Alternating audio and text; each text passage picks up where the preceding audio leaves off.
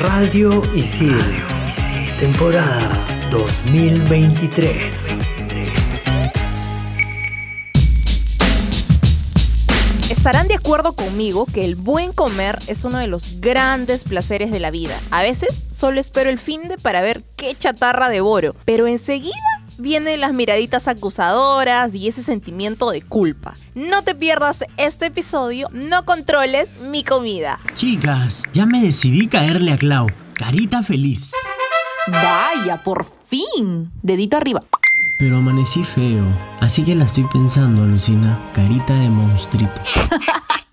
Eres un desastre. Hoy me dijeron no en una chamba. Pero no hay drama. Seguiré insistiendo, chicos. Entre patas nos contamos nuestras cosas. Bienvenidos a Estación Isil.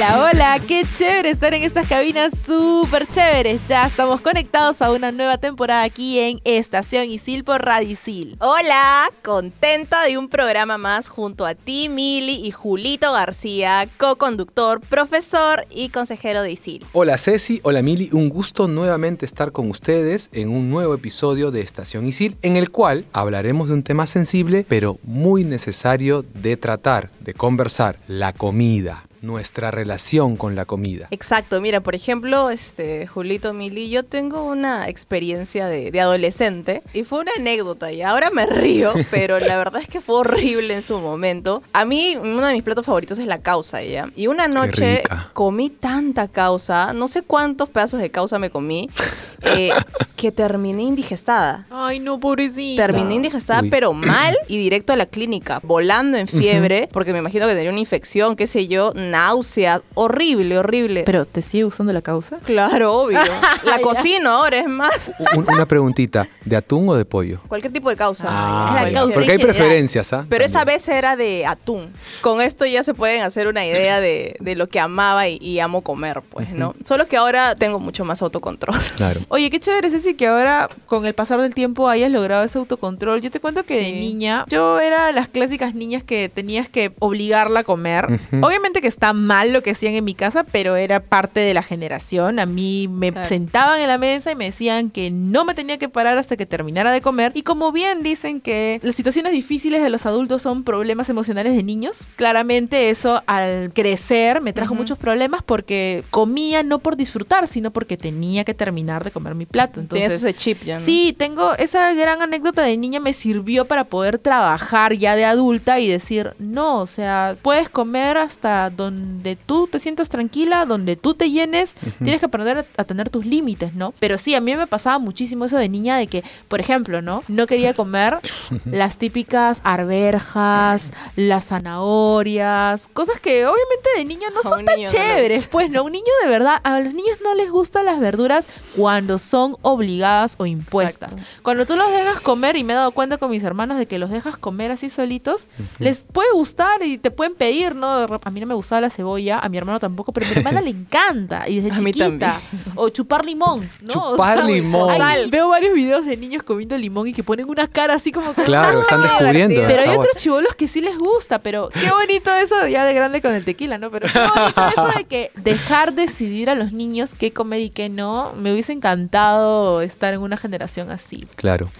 Es cierto lo que dices, Mili, también hay que encontrar un equilibrio porque también puede haber problemas de, que el niño no, quiera comer algunos alimentos nutritivos que requiere comer. Por ejemplo, yo cuando era niño no me gustaba el pescado. Y claro, para mi familia eso era, ¿cómo no vas a comer pescado? Un niño tiene que comer pescado por las vitaminas, por todo lo que tiene, ¿no? Y en la casa de mi abuela preparaban a menudo pescado, ¿no? Bueno, la cuestión es que preguntaba si prepararían pescado tal día para no ir, pero inevitablemente me cruzaba con el bendito pescado. Nada, tenía que comer, tenía que acabar el plato. A veces mi tío, esto lo recuerdo bien, una escena que se me ha quedado grabada, ¿no? Mi tío ahí sentado a mi lado esperando. Es que así son. A mí me pasaba lo Me miraba y me decía, no te levantas de... Y mis primos iban Mi a jugar. tío- Chino, así me decían, ¿no? Te esperamos en el parque. Y yo, tengo que terminar el pescado. Traumado. ¡Qué martirio! Tenemos un tío Sí, que nos no. ha dejado Yo traumados en ese sentido Tíos. de come la comida porque Tío, si no, no. te quiero, pero... No, pero de verdad, mira, a mí debo decir que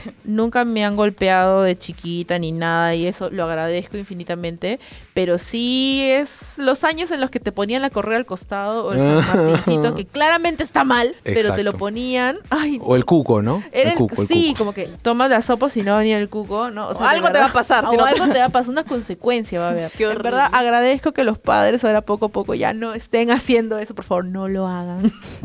Hay algo que, por ejemplo, a mí me decían, una frasecita que hasta ahorita la, la recuerdo, que es, toma toda tu sopa, Ceci, ¿ah? si no, no hay segundo. Y me traumatizaban con eso. Mejor.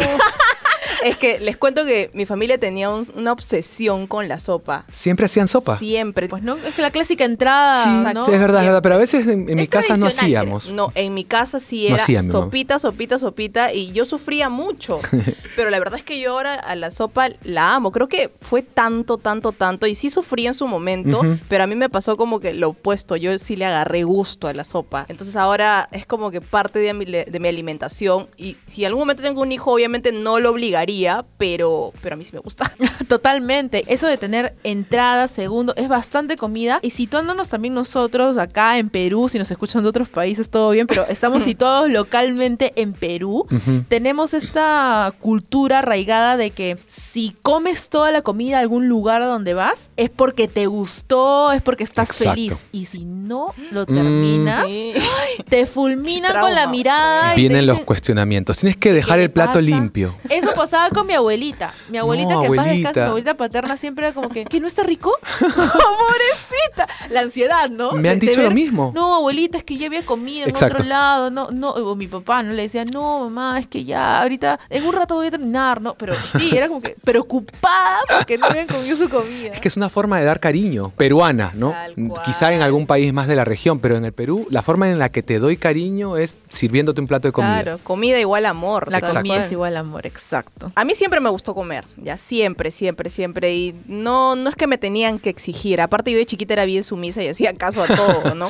De hecho, vengo de una familia que come masivamente. Creo que por eso es que yo empecé a agarrarle amor a la comida. Pero no solo comen, no sé, pues rico, comen un montón. Ah, ok, cantidad Que ese es otro tema, ¿no? Que creo que el, el peruano, la peruana, la mayoría de las familias al menos. Ahora han variado algunas cosas, yo sé, por todo esto de la alimentación saludable. Por eso es que cuando yo empecé a entrar en la adolescencia, tuve ciertos problemitas con la comida, ¿no? Porque me empecé a dar cuenta que la forma en que comía mi familia no le iba a mi cuerpo y yo no me sentía bien comiendo de esa forma. Yo decidí ya cuando tenía 18 por ahí, estaba dejando como que la adolescencia y hacer varios cambios en, en mi alimentación. Fui criticada, debo decir, por mi familia y un poco señalada, pues porque me decían, pero no comes nada, ¿no? Literal, es que no es que no coma nada, sino que mi cuerpo está acostumbrado a, comer poco, pero eso sí, yo como como que varias veces al día, ¿no? Y así me va súper bien. Yo por mi lado, Ceci, a mí me sucedía lo contrario, ¿no? Yo siempre he tenido contextura delgada, he sido flaco, como me dicen algunos desconocidos cuando te pasan la voz, flaco, ¿no? Y a veces algunos familiares me decían,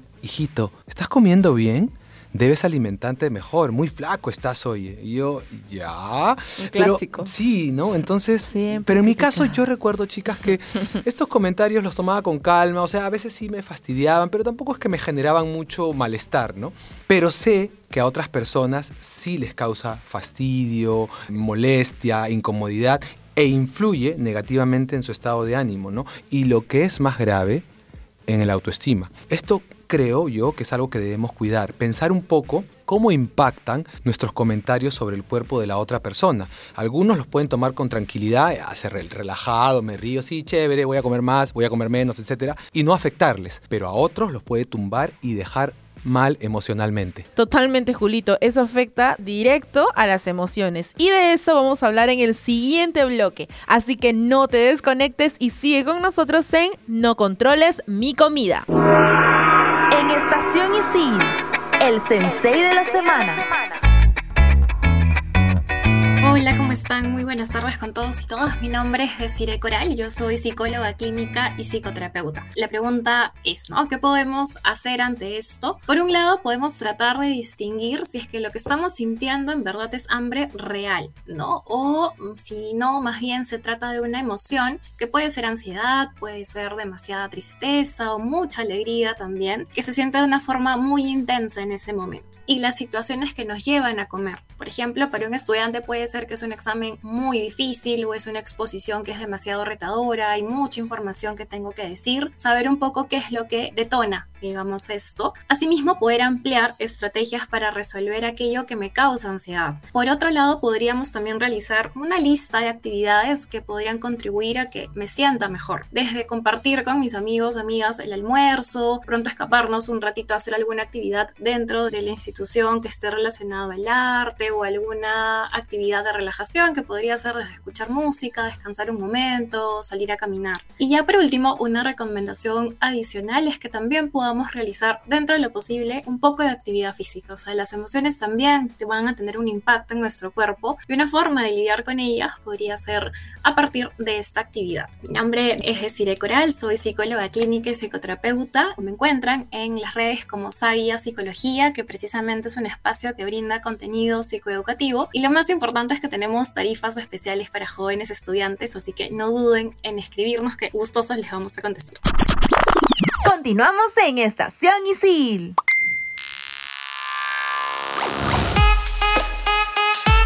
Regresamos en este segundo bloque del programa No controles mi comida y pues creo que la forma en que comemos, cómo comemos, todo eso tiene mucha relación con nuestras emociones. Al menos en mi caso pude identificar eso desde mi adolescencia. Totalmente, Ceci. Como les comentaba en el primer bloque, a mí pues me impusieron mucho el tema de comer hasta terminar el plato y si no Mm. no me paraba, pues eso generó mucha culpa en mí cuando no terminaba el plato. Estoy hablando de, de adulta, ya sea en un restaurante o en la familia, en la casa de algún amigo, ¿no? Que estamos con su familia. Me pasaba eso, venían recuerdos a mi mente en el que yo sí, pues tengo que terminar, o sea, antes de pararme a lavarme las manos y dar por sentado que ya terminé, el plato tenía que estar limpio. Y, y esa culpa de, de, pucha, dejar de repente un poquito de arroz, ¿no? Y decir, ay, pero sí podría comer, pero no, pero ya me duele la panza. Esas cosas que pasaban por mi cabeza, de verdad eran una culpa, pero una culpa con quién? O sea, una culpa... Claro, tú misma te lo imponías. me ¿no? lo imponía yo misma cuando en verdad, si no me alcanza, no me alcanza. Pues no, o sea, mi estómago tampoco lo voy a estar estirando y forzándolo, ¿no? Eso sí. Claro, y eso va quedando, Mili, porque recuerdo yo también que eso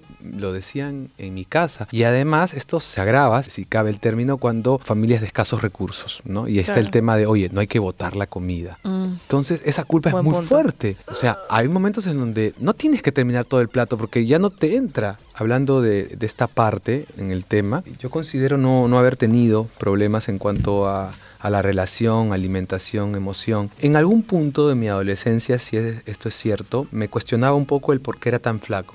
Y pensaba que quizá no me estaba alimentando bien. Esto también alimentado, cabe el término, por estos comentarios. Oye, hijito, come más, está muy flaco, eh, te va a dar TBC. O sea, Sí. ni siquiera saben tu estado de salud, No, pero ya se claro. creen médicos, ¿no? Hay Opina. tantas personas que se creen doctor Es que Acá en el Perú tenemos opinología como carrera y aún no la, no la han licenciado.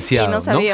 Con el tiempo comencé a aceptar que esta era mi contextura, o sea, era una persona delgada, ¿no? Eh, Y no me estaba alimentando mal, de realidad me hacía chequeos médicos y estaba todo bien, ¿no? Quiero decir que aprendí a aceptar mi cuerpo y sentirme cómodo con él. Ahora, no fue de la noche a la mañana, me costó hacerlo, ¿no? Entonces, ese sentirme cómodo también me permitió disfrutar de la comida sin culpa. Sí, de hecho, yo he escuchado, por ejemplo, a personas cercanas a mí que después de comer, no sé, harta grasa o, o chatarra, sienten mucha culpa y de verdad se sienten mal. Más ahora con, con esta generación que tiene, pues tan marcada la alimentación saludable que creo que ahí hay una delgada línea también, ¿no? De que está bien. Aparte, lo saludable pues es diferente, creo, para todos, ¿no? La comida saludable no está mal, simplemente creo que hay personas que al momento de compartirlo, de imponértelo, No. se vuelve tóxico. Yo siempre de mi niñez he sido una niña de contextura grande porque claramente me obligaban a comer un montón.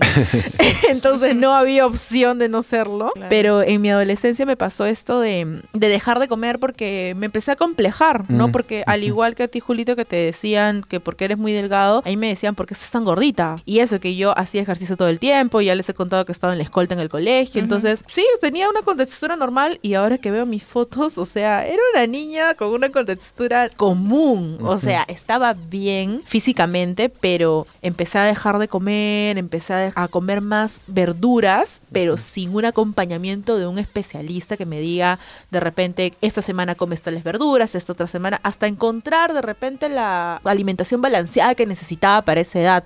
O, o no comía o comía lo que sea que fuera saludable entre comillas, porque comer lechuga sola con aliño no es saludable. O sea, hay muchas otras opciones más. Me dio anemia, mi hemoglobina bajó, me desmayaba en el colegio.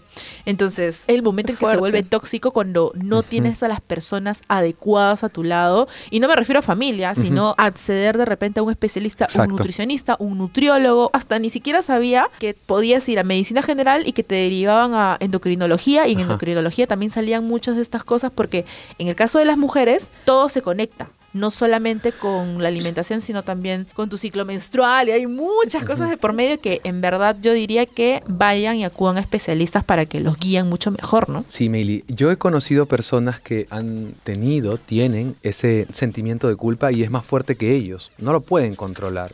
Algunos pueden subestimarlo, decir, ay, pero ¿por qué te sientes así? No, no lo pueden controlar. Lo primero que yo hago cuando me encuentro con uno de estos casos, cuando converso con una persona, ya sea un amigo, un conocido un alumno, lo primero que hago es no juzgar, escucharlos y empatizar con ellos. Ay, pero es que Julito también hay gente que te dicen, ay, te vas a comer todo eso. Sí, claro. Es que Sí, y eso, es- eso lo vemos incluso, y esto es más duro, de gente que nos quiere. Entiendo que hay una buena intención detrás, pero sabemos que de buenas intenciones uno puede cometer torpezas también. No, pero yo quiero Sí. ayudarte, te estoy aconsejando, pero el consejo debe venir primero con una escucha, ¿no? Y también tener cuidado de qué consejos das, ¿no? Esa Yo- escucha te vuelve empático. Totalmente. Y yo creo que también a veces me ha pasado no, no saber qué decir, ¿no? Y como es un tema delicado, lo que pueda sentir una persona, si hay un tema emocional ligado a lo que está comiendo, yo prefiero decirles que conversen con un especialista, ¿no? Alguien que los pueda ayudar a gestionar esas emociones relacionadas con su alimentación. Antes de yo mandarme y decirme lo que tú deberías, lo que yo hago, es un tema delicado, creo yo,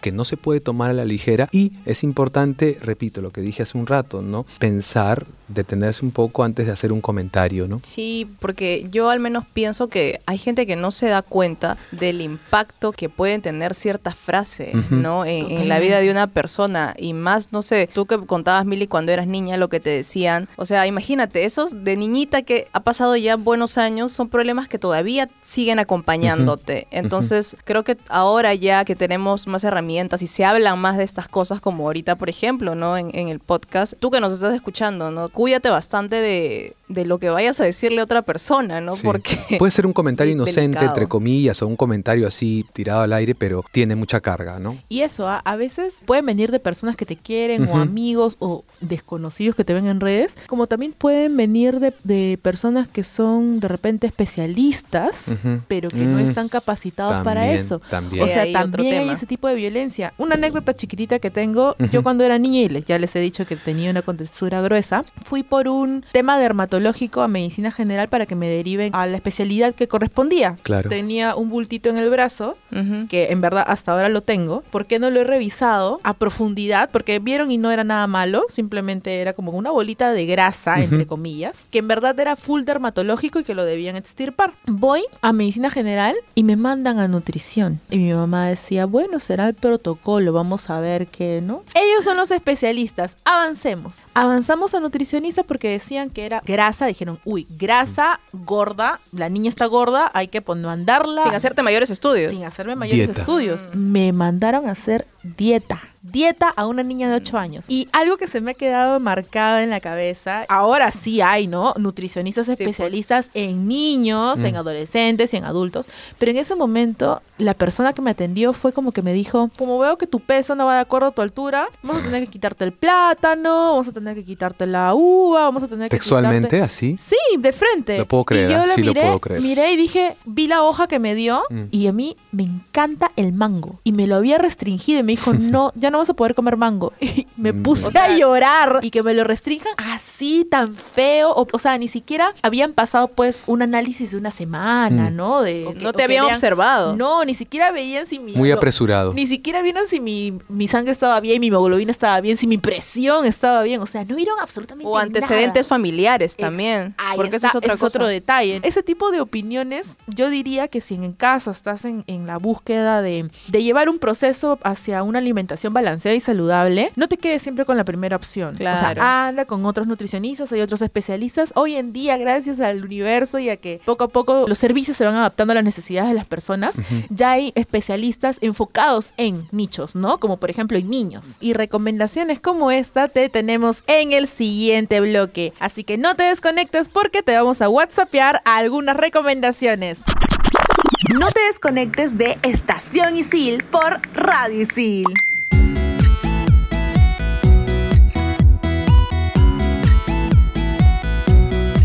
Para cerrar este interesante episodio, no controles mi comida, escucha nuestras recomendaciones. Primera recomendación.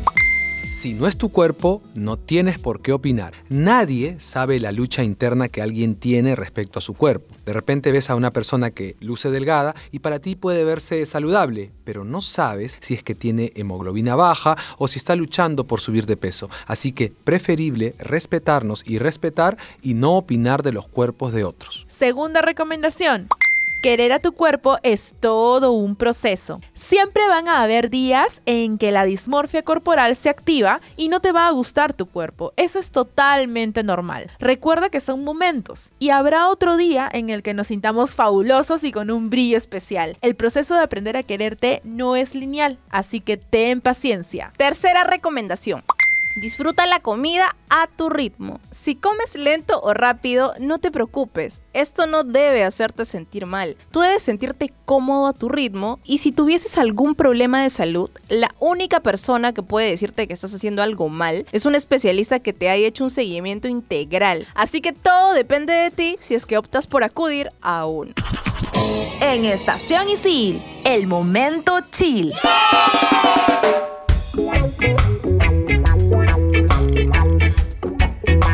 Les cuento que este fin de semana he visto de nuevo la segunda temporada del reality de Georgina Rodríguez y simplemente la amo. Me encanta ponerlo en la televisión como compañía mientras estoy trabajando. Y es que en el segundo episodio sale Rosalía y yo solo me quedé flipando, como diría ella, ¿no? Mientras que la Georgie estaba ahí disfrutando del Motomami Tour. Puedes ver las nuevas aventuras de las queridas, el jet privado de la Gio, su trabajo como imagen de marca, diamantes y bolsos Hermes, los ibéricos en su bolso que son infaltables y todas las aventuras de los pequeños en Soy Georgina 2 por Netflix. Ojo, que ya han confirmado una tercera temporada con las fabulosas aventuras de la Gio en el Medio Oriente, así que eso va a estar de lujo, literal. No le he visto, Mili, pero ya ahora que lo contaste así ya me entró la, la curiosidad. Voy a chequearla, voy a chequearla. Pues dale, tía. Sí, hombre. Yo les quiero recomendar la nueva y para tristeza mía, la última temporada de una de mis series favoritas La segunda parte de la cuarta temporada de Manifest. Si aún no has visto esta serie, te recomiendo que prendas tu laptop, tablet, celular, TV o lo que sea y que veas la serie completa, incluyendo obviamente esta última temporada. Es una serie de drama sobrenatural que se centra en la desaparición de los pasajeros y la tripulación de un avión comercial que vuelve a tierra repentinamente después de haber sido considerados muertos durante más de 5 años. Alucinante, te enganchas de inicio a fin, recomendada totalmente. Ceci, esa serie me la han recomendado varias veces. Es increíble, tienes que Yo verla. aún no la he visto. Ya, una más en la lista, en esa lista que en algún momento espero honrar. Mi recomendación de este programa es la novela gráfica 1984, basada en el libro homónimo de George Orwell. Esta versión, en formato cómic, realizada por la dupla Jean-Christophe Darrien y Remy Torregrosa, nos acerca a la historia distópica concebida por Orwell, en la que Winston Smith, un empleado del partido que gobierna a una nación ficticia, se encarga de revisar la historia para borrar datos y acomodarla a la conveniencia del partido gobernante. Todos hemos escuchado el término Gran Hermano, pues bien, esta historia es el origen de esas dos palabras que han trascendido y se han convertido en todo un concepto político y social, incluso usado para un conocido reality de televisión. Así que anótala en tu lista, la puedes encontrar en tu librería favorita.